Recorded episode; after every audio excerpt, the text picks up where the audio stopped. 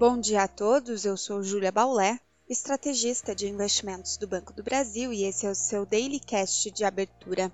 Hoje é sexta-feira, dia 3 de novembro de 2023 e o dia inicia com mercados atentos para a divulgação de índices econômicos nos Estados Unidos após a decisão do Federal Reserve na quarta-feira de manter os juros do país. No país, o principal dado aguardado é a publicação do relatório de emprego payroll referente ao mês de outubro e leituras de índice gerente de compras, os PMIs.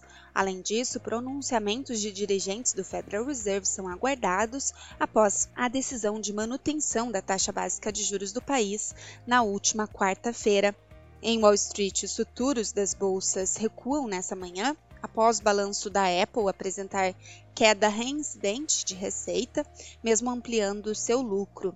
Os rendimentos dos treasuries voltam a operar sem direção única. Os futuros de petróleo desempenham baixa moderada nessa manhã, revertendo os ganhos anteriores observados antes das decisões de juros nos Estados Unidos e no Reino Unido, além das incertezas do conflito no Oriente Médio.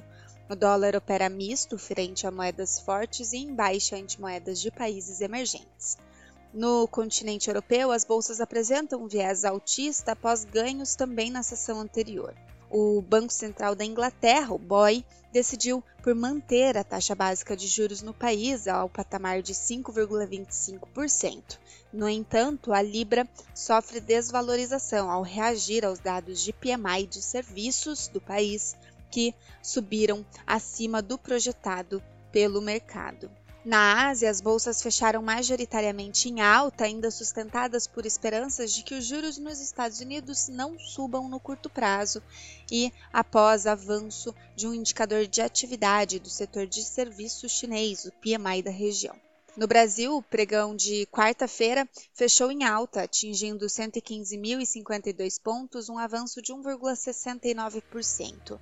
O dólar terminou em queda aos R$ 4,97 e os juros futuros apresentaram um comportamento baixista. O Banco Central do Brasil decidiu por diminuir em 0,5% a taxa básica de juros, que após a decisão do Copom na última quarta chegou ao patamar de 12,25%. O time de economistas do Banco do Brasil diante do conjunto atual de informações, entende que há espaço para continuidade gradual da redução de juros, o que levará a Selic para 11,75% no fim desse ano e 9,25% no final de 2024.